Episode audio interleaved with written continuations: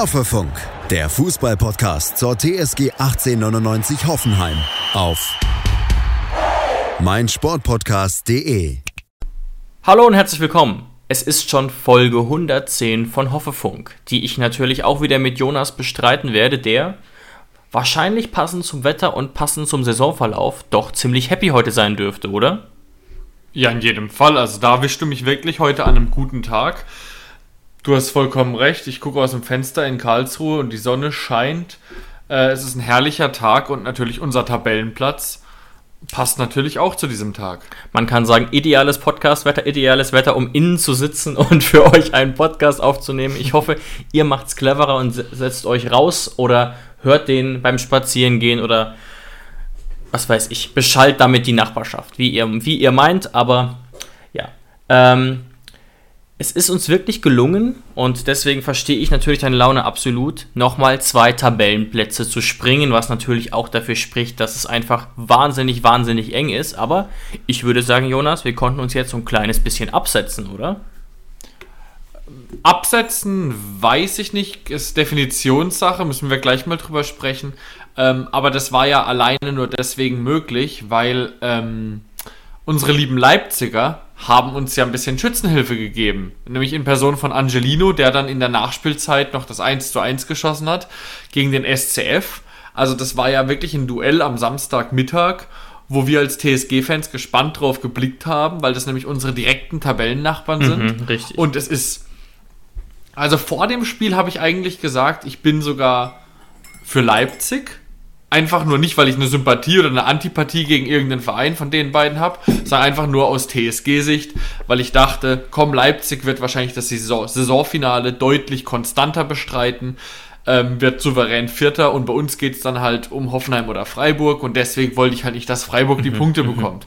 Aber jetzt im Rückblick, muss ich sagen, ähm, bin ich mit dem 1 zu 1 hochzufrieden, weil dadurch haben wir uns die Möglichkeit offen gehalten, vielleicht sogar noch an den letzten neun Spieltagen Leipzig ein bisschen zu ärgern. Ja, ich glaube auch dieses 1 zu 1, das Tor von Angelino war vielleicht auch ein historischer Moment insofern, als ich zum ersten Mal, glaube ich, über ein Leipzig-Tor wirklich gejubelt habe.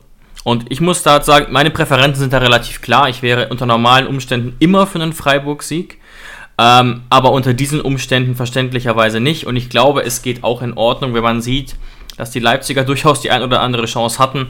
Nichtsdestotrotz extrem bitter, für den SC, der damit im Vergleich zu uns ein bisschen abrutscht. Und was ich eher meinte, Jonas, mit dem Absetzen mhm. ist, man muss ja eigentlich Platz 7 jetzt auch als internationalen Platz begreifen, auch wenn es nur die Conference League ist. Und wir haben uns jetzt doch vom ersten FC Köln, der Achter ist und gegen den wir auch gespielt haben, massiv abgesetzt. Also es sind sieben Punkte und plus 15 Tore Unterschied auf Platz 8 aus unserer Sicht.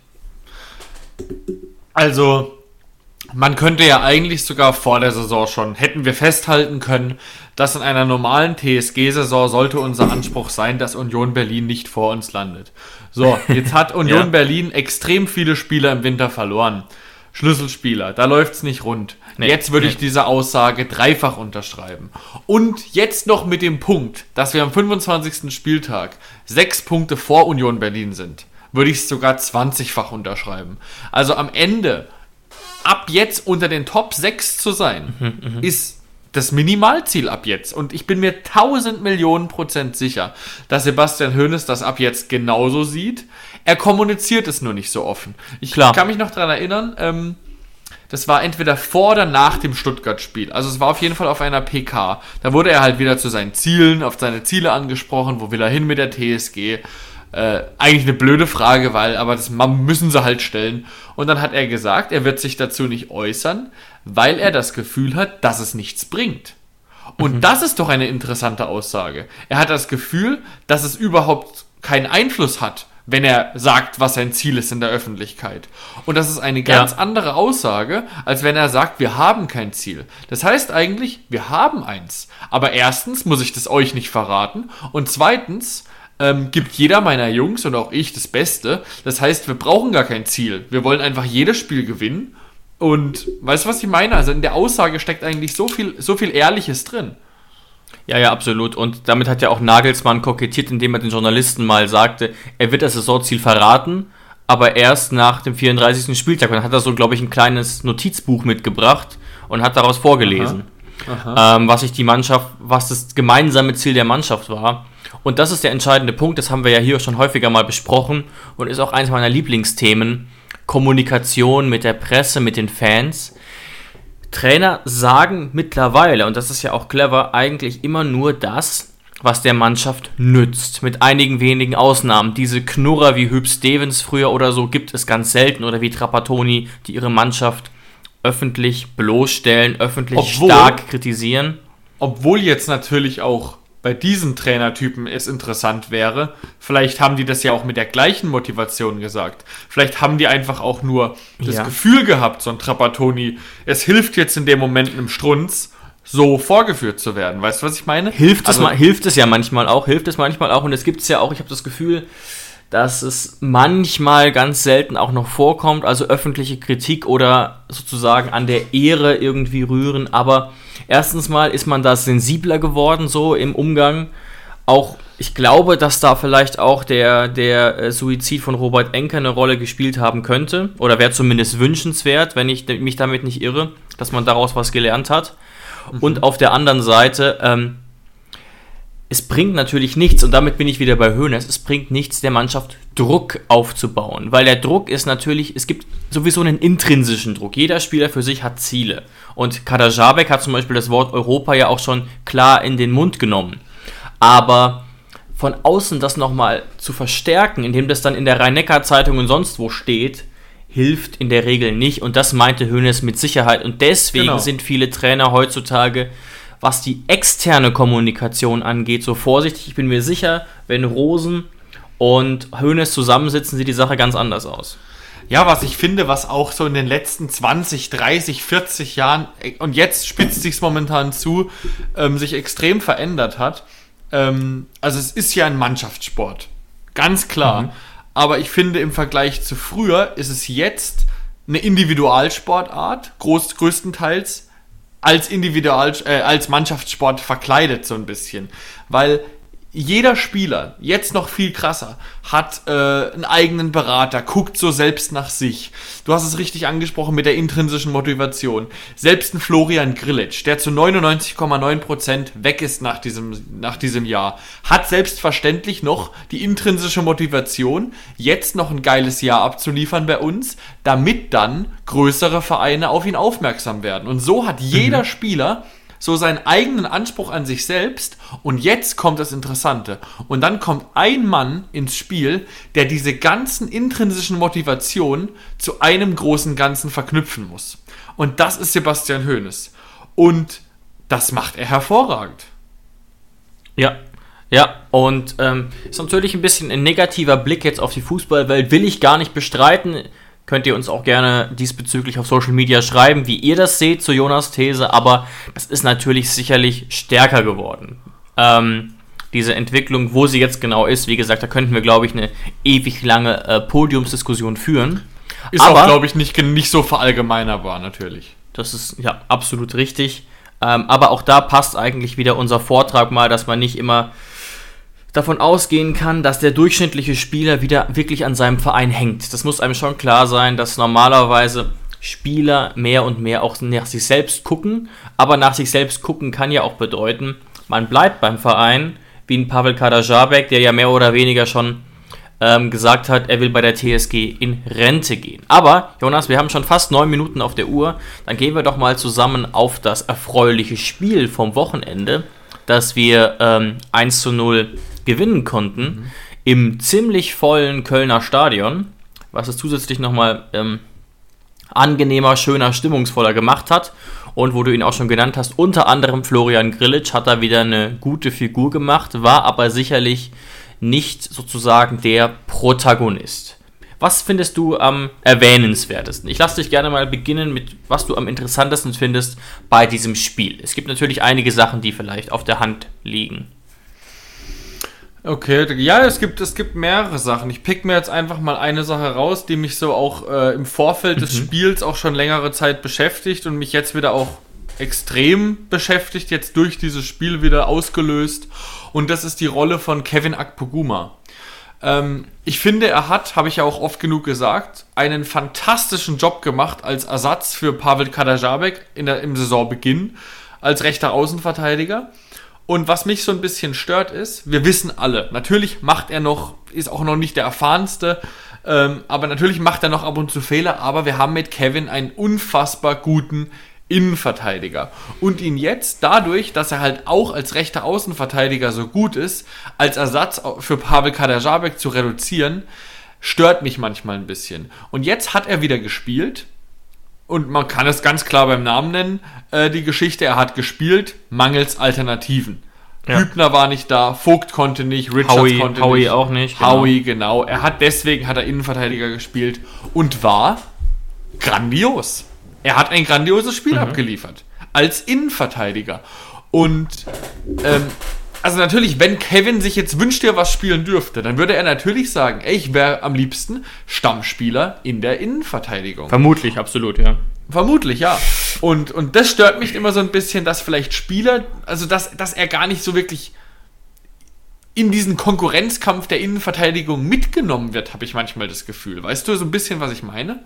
Ja, ja, absolut. Und da bin ich jetzt gespannt, wie das weitergeht, denn ähm, ich sehe es genauso. Und ich erinnere mich auch noch an den Kommentator bei The Zone, der auch etwas überrascht war, dass Akpo dann ausgewechselt wurde.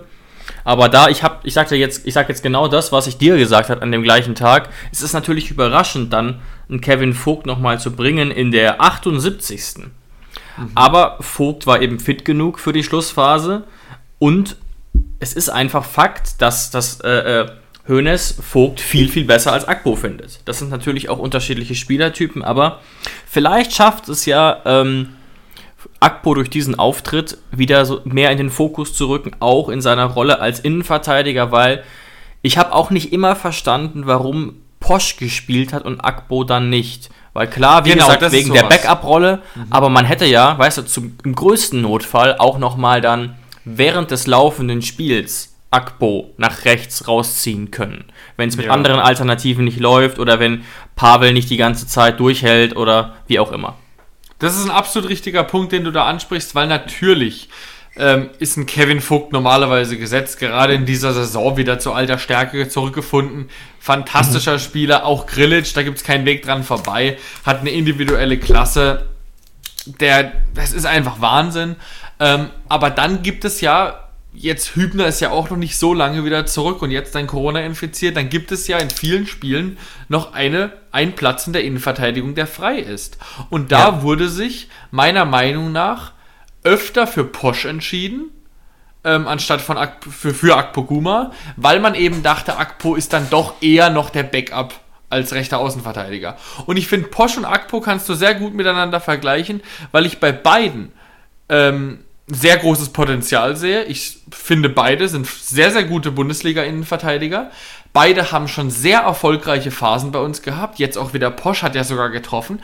Aber beide hatten auch schon sehr schleppende Phasen bei uns. Und deswegen dazu sagen, dass ein Posch beispielsweise in jeder seiner Phasen ganz klar vor einem Akpoguma in der, in der Reihenfolge kommt, das sehe ich manchmal nicht ganz so. Also da sehe ich sie schon eher auf einer Augenhöhe. Ja, ja, da kann ich äh, nur zustimmen. Und du hast jetzt direkt interessanterweise mit einem Nebenschauplatz, könnte man fast sagen, angefangen, der aber sicherlich spannend ist.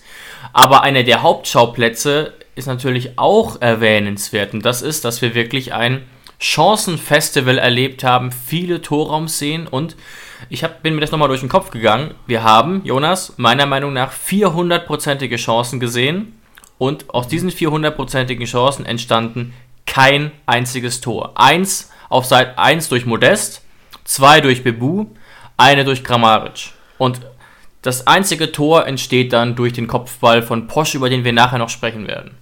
Okay, du hast gerade gesagt 400-prozentige. Ähm, sag, nenn die mal bitte ganz genau, damit wir mal die durchgehen können. Ja, also zum einen natürlich ähm, Kramaric, der frei vorm Tor auftaucht. War aber, deswegen meinte ich, lass, es, lass uns das mal gemeinsam durchgehen, ähm, das war abseits. Naja, aber es hat ich denke auch, dass es abseits war. Nichtsdestotrotz wurde es nicht gepfiffen und es wurde nie. Der Kölner Keller hat sich es nie angeguckt. Du hast aber recht, die Sportschau. Nee, nee, weil der Ball nicht weil der Ball nicht reingegangen ist. Aber danach, du konntest es danach bei die der Sportschau-Bilder lassen das vermuten. Na gut, okay. Genau. Aber war aber abseits. Aber er hat die Chance nicht gemacht und er wusste ja nicht, dass es abseits ist. Genau. Und wir haben aber natürlich die zwei riesigen Chancen von Bebu. Ungefähr den leichtesten Kopfball, den ich jemals gesehen habe. Also wir Okay, erinnern uns stimmt, noch an ja. die, an die Hübner-Chance, ähm, die er nicht genutzt hat. Jetzt das gleiche nochmal mit Bebu, fast sogar noch schlimmer, weil Bebu eben auf solche Situationen besser vorbereitet ist oder sein sollte. Und natürlich die, das versuchte Dribbling von Bebu, wo man sich wirklich nur die Hände über dem Kopf zusammenschlagen kann. Das fand ich persönlich sogar tatsächlich die schlimmste Spiele im, äh, Szene im Spiel. Weil Bebu, ähm, er hatte Bebu hatte viele Chancen, aber zur Richtigkeit gehört auch beispielsweise, dass Bebu auch bei manchen Situationen ähm, im Abseits stand. Also zum Beispiel bei seinem ersten Pfostentreffer war er im Abseits, zählt man natürlich trotzdem als Riesenchance. Ähm, und so weiter. Aber bei diesen zwei Situationen, die du gerade angesprochen hast, stand er auf gar keinen Fall im Abseits, hätte er ein Tor schießen können.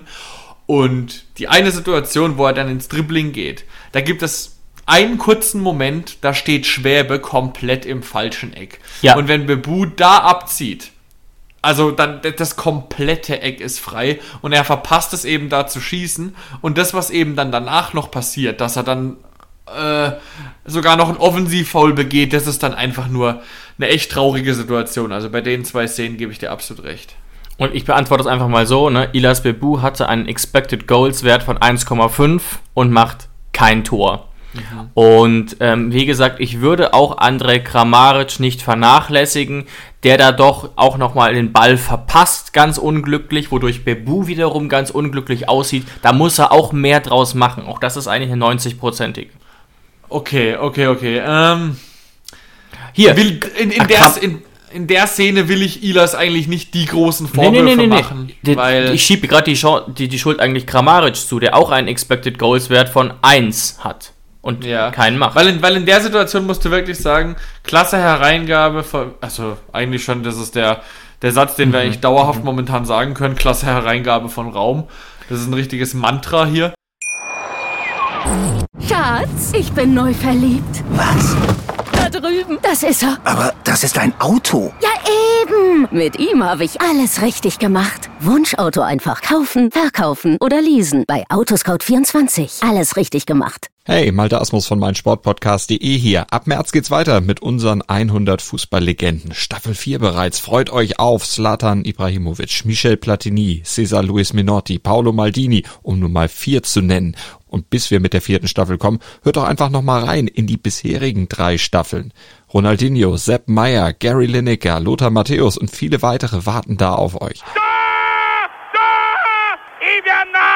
100 Fußballlegenden. Jetzt überall, wo es Podcasts gibt. Nee, man Ähm. könnte eigentlich in jedem Spiel das sagen, klasse Hereingabe von Raum, egal ob man das Spiel gesehen hat oder nicht. Genau, es, also, es ist einfach Wahnsinn, was der, was der momentan macht.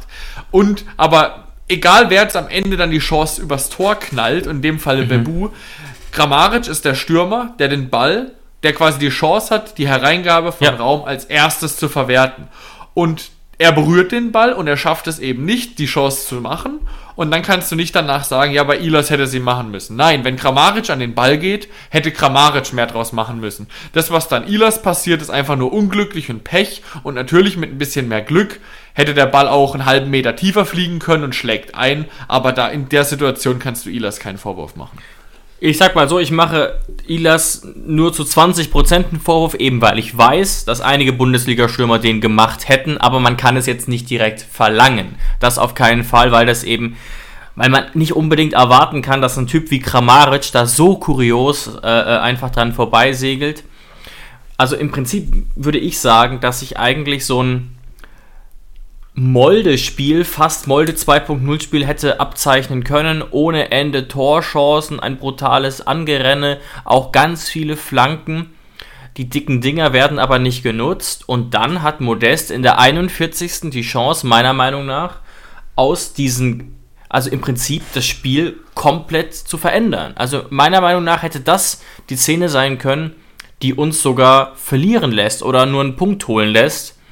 Auch wenn Köln summa summarum natürlich nicht auf unserer Augenhöhe war. Ja, aber finde ich immer ein bisschen schwierig. Ähm, Baumgart hat die Situation von Modest ja auch angesprochen, hat auch gesagt, wenn er den, also wenn die, das Tor zählt, dann läuft das Spiel anders. Ja gut, aber der Modest steht da halt wirklich. Also du sprichst natürlich auf das, äh, du meinst natürlich das Abseitstor. Modest steht da halt wirklich zwei Meter am Abseits. Und nein, nein, nein, ich meine, ich meine die Flanke, wo Baumann schon ins, ins falsche Eck springt ähm, und Modest den dann so einen Meter drüber schießt, ist jetzt keine hundertprozentige im klassischen so, Sinne. So. Aber die, den ja. macht ein Modest in der Form eigentlich immer rein. Ich erinnere daran, 15 Saisontore bei so einer Mannschaft. Ähm, ich war mir sicher, eine halbe Sekunde vorher, dass, dass der drin ist. Okay, dann gebe ich dir recht, ja, natürlich. Nicht das Abseits. Das, das war schon mehr eine Chance, weil ich wollte gerade sagen, über, über Abseitstore, was so klar Abseits ist, da brauchen wir wirklich keinen Atemzug verschwenden. Ähm, aber ja, ich erinnere mich. Klar, aber so, so kann ein Spiel hinten raus, hinten raus, oder so, das kann ein ganzes Spiel verändern. Genauso ja auch. Wir sind uns einig, eigentlich nach dem Spielverlauf müssten wir in der, spätestens in der 75. Minute schon 3-0, von mir aus 3-1, vielleicht sogar 4-1 führen. Also das Spiel muss absolut durch sein. Und die ganzen Chancen, die Köln hinten raus dann noch ein gutes Expected Goals gibt, das ist der die, Punkt, ne? Genau. Diese Chancen entstehen ja nur deswegen, weil wir den Sack nicht zugemacht haben. Also am Schluss nochmal die Kopfballsituation, äh, die Kopfballchance von Anderson, wo, wo Grilic gerade noch so mit der Spitze Weltklasse dazwischen funkt. Ja. Am Ende noch der Kopfball in der 94. Minute. Von Ljubicic, meiner Meinung nach, glaube ich, ähm, war es, der auch nur knapp vorbeifliegt. Ähm, also das waren alles Situationen, da hätten wir hinten raus noch die Rechnung für unsere Fahrlässigkeit vorne bekommen können. Was aber wiederum meiner Meinung nach nicht heißt, dass wir das Spiel nicht verdient gewonnen haben. Absolut, ich stimme dir hundertprozentig zu, aber das ist schon so ein Spiel, das hätte so wie wir gespielt haben und so wie unser Image war unter Gisdol, aber auch unter Nagelsmann durchaus auch noch ein 1-1 werden können, weil der Lucky Punch lag tatsächlich, fand ich, so ein kleines bisschen in der Luft. Du hast es gerade skizziert.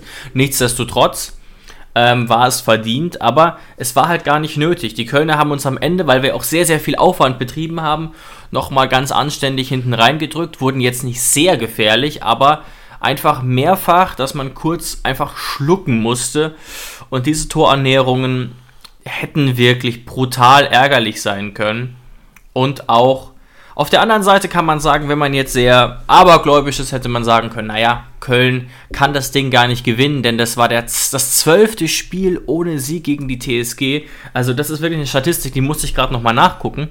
Das ist ja absoluter Wahnsinn für ein Team wie Köln, das ja auch durchaus gute Phasen hatte in den letzten Jahren, gerade auch jetzt unter Baumgart und zwölfmal in Folge gegen uns nicht gewinnt.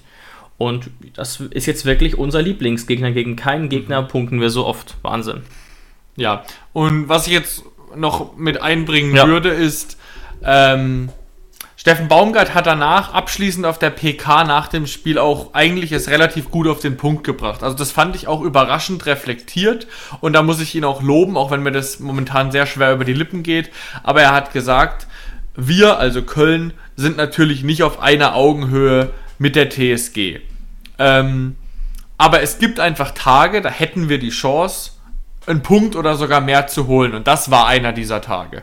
Und das finde ich eigentlich, das trifft es ganz gut. Also natürlich kann man nicht erwarten, dass Köln die TSG herspielt und dass sie da mhm. gewinnen mhm. können, souverän und alles Mögliche. Aber es war zumindest ein Tag, an dem ein Punkt oder vielleicht sogar mehr glücklich oder auch nicht glücklich drin gewesen wäre. Und das natürlich am Ende für Baumgart ein bisschen Frust da ist, wenn sie merken, okay, es steht nur 1-0 und hinten raus haben wir dann noch drei, vier Hochkaräter und das, wir schaffen es trotzdem nicht, das 1-1 zu machen. Dass man dann denkt, ein 1-1 wäre verdient gewesen, das kann ich dann auch absolut nachvollziehen. Genau, weil eben aufgrund von unserer fehlenden Konsequenz die Chance eben noch da war. Da hat er schon einen Punkt. Wie gesagt, ich, ich sage mal so, dass sich unzufrieden anf dass man sich unzufrieden fühlt aus Kölner Sicht, finde ich akzeptabel, aber dass es ein un un ungerechtfertigter Sieg ist, das kann man ähm, in der Form tatsächlich nicht sagen. Über zwei Sachen müssen wir noch kurz reden, Jonas, bevor wir dann natürlich mhm. zum Kracher gegen die Bayern kommen müssen. Und zwar mhm. noch das naheliegende und noch ein, ich sag mal, ein Augenbrauen-Hochziehmoment, den ich noch auf oh. dem Zettel habe. Den habe ich auch auf dem Zettel. Ja, sehr gut. Und zwar der erste ist äh, natürlich Stefan Posch und sein Tor, der sozusagen diesen Sieg angerührt und gewürzt hat. Ähm, wir müssen auch nachher mal gucken, ihr werdet es merken, ob ich ein mehr oder weniger geniales bis nerviges Wortspiel hier in den Titel einbauen kann. Das müssen wir nachher noch ausdiskutieren, Jonas. Aha. Aber was, glaube ich, klar ist, dass Stefan Posch hier wirklich einen Kopfball aus dem Lehrbuch abliefert gegen Kilian, der auch wirklich Druck auf ihn ausübt und natürlich eine tolle Flanke, aber das ist eigentlich eine klassische Situation, wo der Torhüter noch drankommt, wo es dann eine Ecke gibt, aber er macht das wirklich wahnsinnig, wahnsinnig gut in der Situation. Und das ist, glaube ich, im 110. oder 120. Auftritt für uns, Jonas, erst sein zweites mhm. Tor. Und das zweite in dieser Saison. Läuft. Mhm. Also erstmal auch Chapeau an Stefan Posch persönlich wahnsinnig guter Kopfball, perfektes Timing, wie aus dem mhm. Lehrbuch. Würde ich gerne in Zukunft öfter sehen. Ähm, Punkt 2. Was, das, was dem Tor eigentlich vorweggeht, ist eine einstudierte Variante ja, von ja. so einem Freistoß aus dem Halbfeld. Da kann man jetzt jeden loben, der da irgendwie involviert war. Sebastian Hoeneß, vielleicht irgendein Co-Trainer, der für Standards verantwortlich ist, die Spieler, die das umgesetzt haben. Fantastisch. Denn wenn man jetzt ein bisschen als Fußball-Nerd die Situation vielleicht drei, viermal hin und zurück spult, ja, das habe ich getan, dann merkt man erst, wo ist der Sinn hinter diesem Rausgespiele. Also David Raum könnte ja eigentlich auch aus der gleichen Situation den Ball reinschlagen und Posch hätte, könnte man jetzt annehmen, die gleiche Chance gehabt, ein Tor zu erzielen. Weil die Flanke von Raum, die dann kommt, ist ja gar nicht so weit weg von der, von der Freistoßsituation. Aber was macht er? Er spielt ihn nicht direkt rein, sondern spielt ihn auf Kramaric. Kramaric auf Grilic. Wir erinnern uns, Grilic hat aus einer ähnlichen Situation bereits geschossen in der ersten Halbzeit. Das heißt, die Kölner rücken ein bisschen raus, sind schon alarmiert. Mhm. A, Grilic schießt vielleicht und in der Situation kommt der Ball wieder raus. Das heißt, ihr könnt ganz genau beobachten, wenn ihr daran Spaß habt, nochmal, wie während der Situation, wo das Spiel läuft, die Kölner Kette zwei, drei Meter rausgeht und in der Situation, wo der Ball von Grilic wieder auf Raum gespielt wird, geht sie wieder zurück. Das heißt, die sind, wie man es jetzt bei Tieren nennen würde, die Viererkette da hinten oder alle Verteidiger sind aufgescheucht. Die wissen nicht mehr so ganz, ja, was sie machen ja. müssen. Die sind raus aus ihrer Routine. Die haben vielleicht nicht mehr den Spieler im Blick, den sie im Blick haben sollten. Und das ist natürlich ein extremer Vorteil, den wir in der Situation haben, weil unsere Spieler wissen natürlich, was passiert. Die Kölner reagieren nur. Und das könnte vielleicht so ein kleiner Punkt sein, weshalb dann Posch einfach mehr da war als Kilian in diesem Moment. Und da geht wirklich ein richtig, richtig großes Lob an alle raus, die daran beteiligt waren. Ja, auch Grillitsch spielt da unter extremer Bedrängung noch den entscheidenden Pass, der Raum, tatsächlich sehr viel Raum gibt da auf links und der natürlich wieder mit der perfekten Flanke. Achte Vorlage im 24. Spiel, bockstark von ihm und ja, wie gesagt, Posch wirklich aus dem Lehrbuch, der steht da wirklich in der Luft wie äh, CR7, als er noch ein bisschen besser in Form war als aktuell. ja, David, dann der Augenbrauen-Hochzieher hat der Augenbrauenhochzieher die Nummer 15. Ja, ja, ich habe nämlich tatsächlich gedacht, um 17 Uhr, äh, nein, das stimmt gar nicht, um etwa 19.30 Uhr muss es eher gewesen sein, ob ich jetzt irgendwie Fieber bekommen habe oder ob ich, oder ob ich einen Fiebertraum habe, weil mir schien es, als ob da Kasim Adams mit den Hosen in der Kniekehle in der 92. eingewechselt wird und nicht JBL, wie es alle vielleicht erwartet hätten. Was zum Teufel sollte das denn? Ja, kam wirklich sehr überraschend. Vor allem, wir hatten ja, wir hätten ja rein theoretisch sogar noch Che als Innenverteidiger zusätzlich ja. noch auf der Bank gehabt. Ähm, das heißt, da war es wirklich eine aktive Entscheidung für Adams. Aber jetzt sage ich das noch auch öffentlich hier unserer Community, was ich dir dann auch vielleicht gesagt habe. Ähm, wenn man jetzt mal so ein bisschen überlegt, also für mich kam es auch wahnsinnig überraschend, diese Einwechslung, aber im Gegensatz zu Brennett ist Kasim Adams Nuhu immer noch Teil des Kaders. Er trainiert mit, er sitzt auf der Ja, Bank. ja. Und in dem Moment, wo sich Sebastian Hoeneß dazu entscheidet, Adams Nuhu mit in den Kader zu nehmen und, er, und das halt eben sich warm macht, auf der Bank sitzt und so weiter, muss er auch eine Alternative für ihn sein. Weißt du, und dann, egal, ich weiß jetzt nicht, was da vorher die ga- beiseite mit den ganzen Vorgeschichten. Aber in der Situation muss Hoeneß einfach Profi genug sein und muss Kasim Adams Nuhu einfach als, als Alternative sehen, um ihn einzuwechseln. Und genau das hat er einfach getan. Und der Grund einfach, Ja. warum es sonst nie geschieht, ist, weil er einfach viel schlechter ist als unsere an- anderen Innenverteidiger.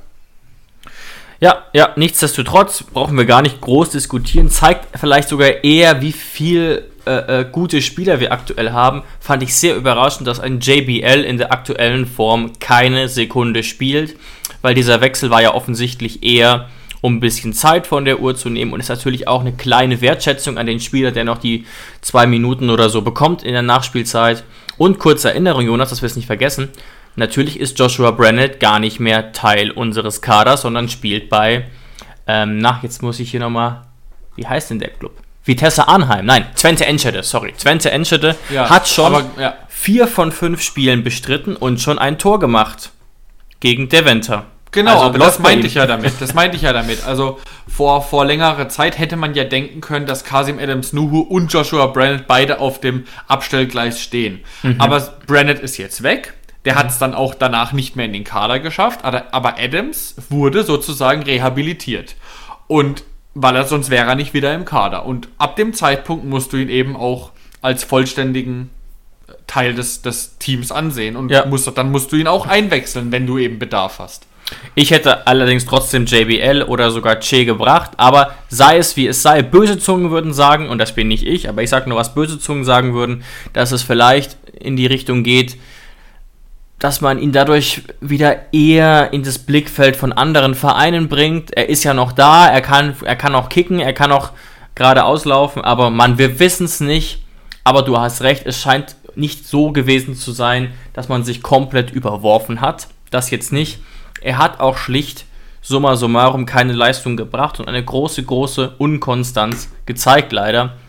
Und trotzdem ist es irgendwie auf eine Art schön, aber vor allem natürlich kurios, dass Kasim Adams dann nochmal für zwei Minuten ähm, sich in die Abwehrkette eingeordnet hat.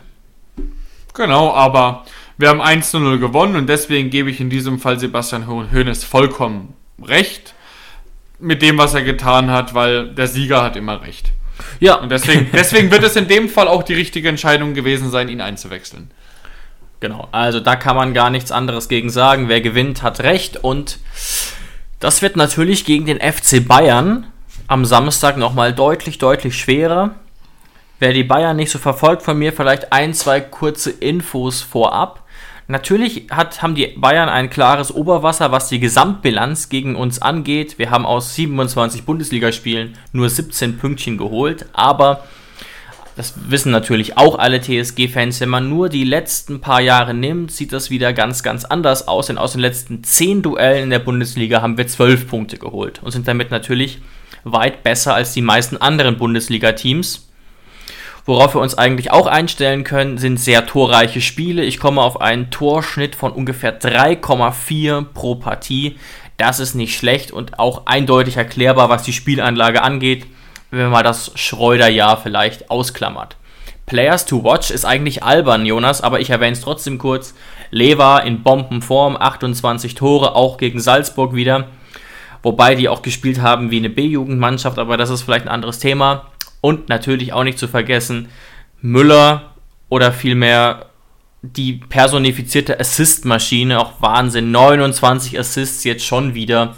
Und ähm, die beiden werden natürlich auch gegen uns im Zentrum der Beobachtung stehen.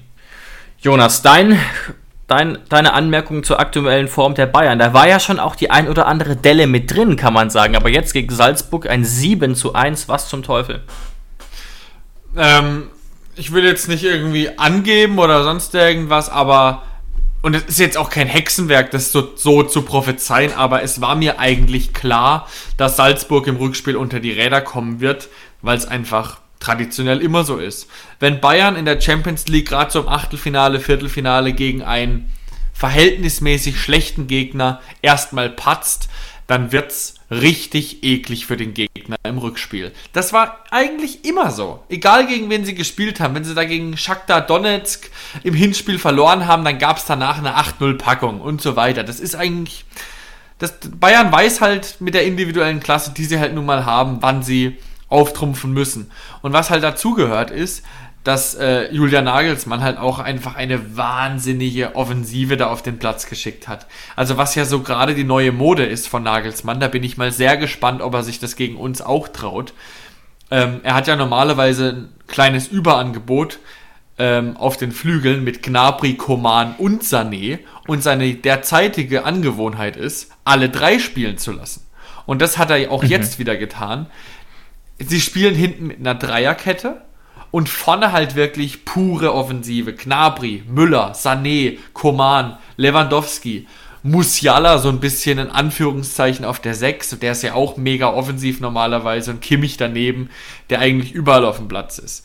Also sagen wir es mal so, hätte Salzburg das ein bisschen cleverer und vielleicht wäre Salzburg ein bisschen besser gewesen, dann hätte man es auch ausnutzen können. Ähm, aber dadurch, dass Bayern eben so früh den Sack schon zugemacht hatte, hat, wurde es dann halt einfach äh, richtig eklig. Was jetzt aber ähm, sehr dafür spricht, dass Bayern momentan, sagen wir es mal so, Kratzer in der Oberfläche hat, die man ausnutzen könnte. Man muss da irgendwie, man muss gegen Bayern immer im Konjunktiv sprechen, weil wenn du am Ende unter die Räder kommst gegen Bayern, dann kannst du auch nichts dagegen machen. Dann ist es halt einfach so, die haben einen Marktwert von über 800 Millionen, ähm, wollen die Champions League gewinnen, da musst du einfach verlieren können es fehlt meiner Meinung nach ein sehr wichtiger Spieler, ein Player to watch und das ist einfach Leon Goretzka. Mhm, Man hat mhm. einfach in sehr, sehr vielen Bundesligaspielen in der Vergangenheit schon gesehen, wie wichtig eben die Doppelsechs Kimmich und Goretzka als Stabilisator, als Stabilisatoren, wie wichtig die beiden in der Kombination einfach sind. Und jetzt fällt momentan auch noch Tolisso aus. Alfonso Davis fällt auch schon eine geraume Zeit aus mit Herzproblemen. Ähm, aber trotzdem muss ich sagen, dass Goretzka eigentlich der Keyspieler ist von Bayern München, der da momentan fehlt. Ähm, und das ist so die einzige kleine Lücke, in der wir wahrscheinlich so ein bisschen Hoffnung sehen könnten, dass Julian Nagelsmann da mit einer zu krass offensiven Mannschaft gegen uns kommen wird und dass wir das dann einfach und jetzt kommt ein Wort, was wir eben gegen Köln nicht waren, effizient, dass wir das dann effizient ausspielen können. Und wie gesagt, trotz dieser Patzer, auch gerade von Bebu und Kramer, sind wir weiterhin eine verhältnismäßig effiziente Mannschaft und können das hoffentlich zeigen. Ähm, gut, dass du es erwähnst, auch die personellen Ausfälle, die aber scheinbar nicht so schwer wiegen, aber grundsätzlich ist natürlich auch gerade wenn Davis fehlt, ein großes Problem, wenn du das alte System wieder eigentlich spielen willst, weil das fast dann ähm, nicht mehr möglich ist. Und du spielst jetzt, wie gesagt, ja mit Koman und Gnabry auf den Außen, jetzt zum Beispiel gegen Salzburg, das hat ja nichts mehr mit einer klassischen Dreier- bzw. Fünferkette zu tun. Und da stellt sich schon die Frage, ob man sich das gegen uns wirklich erlauben kann. Auch in Summe ja eine sehr, sehr torgefährliche Mannschaft mit sehr vielen Torchancen. Ähm, personell ganz kurz bei uns ändert sich leider nicht viel, was natürlich gut ist, dass Kevin Vogt jetzt wieder eine Option für die Startelf sein dürfte und mit Sicherheit auch ist, wenn sich das so entwickelt, wie wir vermuten. Und auch für Dennis Geiger besteht sicherlich Hoffnung. Ähm, dementsprechend sieht es in der Hinsicht wieder ganz okay aus. Aber ähm, du hast es erwähnt und ich erinnere mich gerade auch wieder an zwei Spiele der Bayern, wo sie doch gehörig gewackelt haben. Natürlich am 22. Spieltag gegen Bochum, brauchen wir gar nicht drüber reden, wo sie verloren haben, aber auch gegen Fürth. Und das war auch erst am 20. Februar, glaube ich, war das doch ultra wackelig. Die erste Halbzeit wirklich katastrophal. Sie lagen 1-0 zurück gegen Fürth. Und ähm, die große Konstanz ist nicht da. Jetzt muss ich aber auch sagen, Salzburg hat schon keine schlechte Mannschaft, aber auf eine Art beeindruckt sie mich auch nicht. Und wenn ich mir das so anschaue, fällt mir schon auf, dass der Defensivbereich schon deutlich schwächer ausgestattet ist von Salzburg als der Offensivbereich, meiner Einschätzung nach. Und ja, das, das, ist aber vielleicht auch eine Rolle. So. Das ist traditionell so, dass Salzburg eigentlich fast jedes Jahr irgendwelche Jungstars hat, die ähm, dann teuer in die Bundesliga verkauft mhm. werden. Ich meine, äh, Haaland kommt da ja auch her. Und jetzt mhm. Adeyemi steht ja auch jetzt wieder ja. schon auf dem Zettel von jeglichen Bundesligisten. Ähm, ja, das, das ist einfach so ein Salzburger Ding, dass die da offensiv immer sehr gut ausgestattet sind. Aber defensiv kennt man da wirklich kaum jemanden. Und deswegen würde ich auch nicht sagen, dass Salzburg da auch nur ansatzweise mit unserem Kader mithalten könnte und vor allem auch mit unserer Form. Und genau deswegen bin ich eben auch so gespannt, was sich auch einfach Nagelsmann gegen uns trauen wird. Ähm, weil das wird schon, das wird schon eine wichtige, äh, ja. wichtige Personalentscheidung, die er, die er gegen uns treffen muss. Wird er wieder mit Musiala und Kimmich auf der Doppelsechs spielen, macht er eine defensivere Variante und versucht vielleicht Goretzka einfach eins zu eins zu ersetzen mit Rocker oder mit Sabitzer.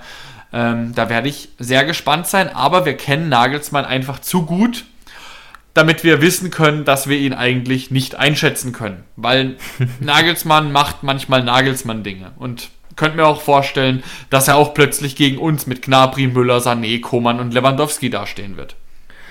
Ist alles denkbar und bei aller Brillanz von Julian Nagelsmann hat ihn ja schon auch immer ausgezeichnet, dass er ein Trainer war, der wirklich ganz gerne ins Risiko geht, was ja nicht selbstverständlich ist, ne? Also es gibt auch genug andere Welttrainer, die nicht dafür bekannt sind oder waren, das zu tun. Zwei fallen mir spontan ein, José Mourinho oder auch äh, Ottmar Hitzfeld. Mhm.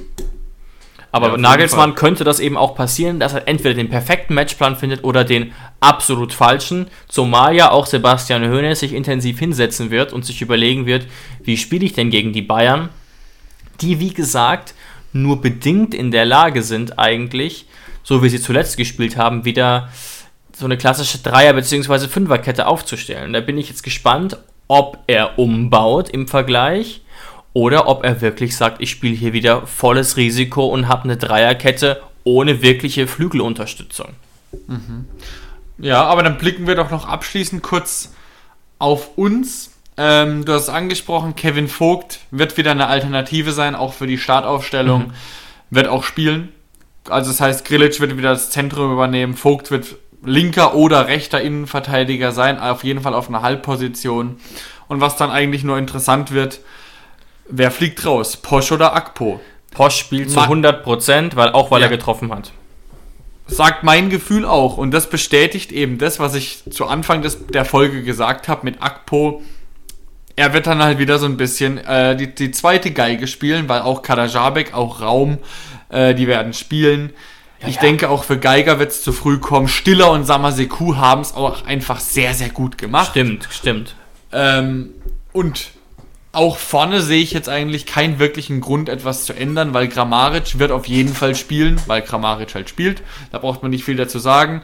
Auch Bebu wird er jetzt nach dem Spiel nicht rausnehmen, weil du brauchst dieses Tempo, um gegebenenfalls sehr, sehr hochstehende Bayern auskontern zu können. Und ob dann noch ein Platz überhaupt übrig bleibt oder ob den dann auch einfach Baumgartner wieder behält oder ob vielleicht da JBL oder Rütter reinstoßen werden, bleibt abzuwarten. Aber meine Prognose ist, dass Baumgartner wieder spielen wird und dass sich außer Kevin Vogt da nichts ändern wird. Glaube ich auch, glaube ich auch. Ich hätte normalerweise gesagt, wenn wir jetzt nicht gegen Bayern spielen werden, dass auf jeden Fall Dabur beginnt. Sicher, aber gegen die Bayern ist es taktisch wahrscheinlich cleverer, nochmal Bebu ranzulassen. Da stimme ich dir tatsächlich zu. Auch wenn, wie Sebastian Höhne selbst sagt, ähm, Dabur der beste Spieler im Pressing ist, was auch ein Vorteil ist, aber natürlich werden die Bayern hoch stehen. Und hoch zu stehen ist natürlich dann ein Vorteil, einen Bebu da drin zu haben, zumal auch ein Kramaric mehr und mehr zeigt. Also so, der wirkliche Konterspieler ist er jetzt nicht, das muss man einfach akzeptieren, aber eben ein Bebu schon. Was ich auch sehr hoffe, ist abschließend noch, dass JBL wieder Minuten kriegt. Wir haben es in dieser Saison wirklich eigentlich nie bereut, ihm Einsätze zu geben. Meistens waren es Kurzeinsätze, aber warum nicht? 20, 30 Minuten gegen die Bayern und am Ende nochmal ein Ding reinknallen, wäre doch schön. Bei der Bilanz, die er aktuell vorzuweisen hat, auch gar nicht so unwahrscheinlich. Ja. Und was mich einfach so wahnsinnig freut und weshalb ich mich auch jetzt einfach auf dieses Spiel am Samstag freuen werde. Einfach mal wieder ein Kracher gegen Bayern München. Wir können uns beweisen, ähm, alles kann, nichts muss. Und gerade jetzt auch wieder mit vier Siegen in Folge im Rücken. Wir haben uns jetzt, deswegen war dieser Köln-Sieg auch so wichtig, weil wir eben wussten, okay, mhm. in der nächsten Woche kommt Bayern München. Da wird unabhängig der Leistung womöglich kein Punkt zu holen sein. Ähm, aber das muss jetzt auch gar nicht. Wir haben uns das wirklich verdient, dass wir jetzt aus auch, wir haben so, so einen Puffer erarbeitet, dass wir das einplanen können, gegen Bayern München nicht punkten zu müssen. Ja. Und deswegen auch wirklich der Appell an alle da draußen. Genießt dieses Spiel, es ist ein Zusatzspiel gegen Bayern München. Wenn wir die Sensation schaffen sollten, was ja auch schon mal gelungen ist in der vergangenen Zeit, und wir holen einen Dreier oder einen Punkt, dann lasst es uns feiern, lasst die Mannschaft feiern. Und wenn wir verlieren werden, vielleicht auch ein bisschen höher, wir wissen es nicht gegen Bayern München, dann lasst uns trotzdem die Mannschaft feiern. Weil was sie dieses Jahr abliefern, ist phänomenal gut. Die Entwicklung von Sebastian Hoeneß ist phänomenal gut. Ähm, und deswegen kein böses Blut nach diesem Spiel, unabhängig davon, wie es ausgehen wird. Genau, 43 Punkte jetzt nach 10 Spieltagen vor Schluss. Das ist wirklich sensationell. Äh, so gut waren wir nur ein einziges Mal zuvor und das unter Nagelsmann. In den anderen beiden Saisons kam da Nagelsmann auch nicht dran. Deswegen stimme ich dir völlig zu. Ich habe nur noch äh, zwei Sachen zu erwähnen. Die erste natürlich, kauft euch noch Tickets, wenn möglich. Es gibt noch einzelne. Vor allem auch deswegen, dass die nicht irgendwie über Ecken an Bayern-Fans geraten. Das wäre ärgerlich. Also schlagt zu, auch wenn die Preise ein bisschen gepfeffert sind. Und zum Abschluss möchte ich noch, weil ich, weil ich gerade äh, an einem Artikel über die TSG Hoffenheim arbeite, den wir hier vielleicht auch kurz besprechen werden, ähm, Matze, Nico und Marcel danken für ihre Interviews, die sie mir gegeben haben und die mir da sehr geholfen haben. Und an der Stelle habe ich über Ecken erfahren, auch alles Gute an unseren Hörer und meinen Interviewpartner Matze, der heute Geburtstag hat. Und ähm, genau, schalt weiter rein ein und genieß heute den Tag. Genau, alles Gute zum Geburtstag, wenn du es heute noch hörst. Und damit haben wir doch die Dreiviertelstunde voll gemacht. Eine Schulstunde lang Hoffefunk, besser geht's doch gar nicht. Und dann kann doch der Samstag kommen. Ähm, ich hoffe, genau. wir alle verbringen einen schönen Fußballsamstag. Genau, dann entlassen wir euch jetzt in die große Pause und viel Spaß beim Fußballschauen. Ciao, ciao, macht's gut. Vielen Dank, schaltet nächste Woche wieder ein und bis dann. Ciao. Schatz, ich bin neu verliebt. Was? Da drüben. Das ist er. Aber das ist ein Auto. Ja, eben. Mit ihm habe ich alles richtig gemacht. Wunschauto einfach kaufen, verkaufen oder leasen. Bei Autoscout24. Alles richtig gemacht. Wie baut man eine harmonische Beziehung zu seinem Hund auf? Puh, gar nicht so leicht. Und deshalb frage ich nach, wie es anderen Hundeeltern gelingt, beziehungsweise wie die daran arbeiten. Bei Iswas Dog reden wir dann drüber. Alle 14 Tage neu mit mir, Malte Asmus und unserer Expertin für eine harmonische Mensch-Hund-Beziehung, Melanie Lippisch. Iswas Dog mit Malte Asmus. Überall, wo es Podcasts gibt.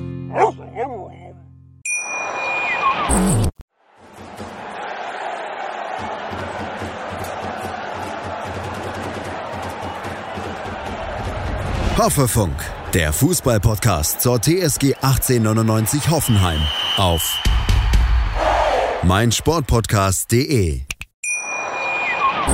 Schatz, ich bin neu verliebt. Was? Da drüben. Das ist er. Aber das ist ein Auto. Ja, eben. Mit ihm habe ich alles richtig gemacht. Wunschauto einfach kaufen, verkaufen oder leasen. Bei Autoscout24. Alles richtig gemacht.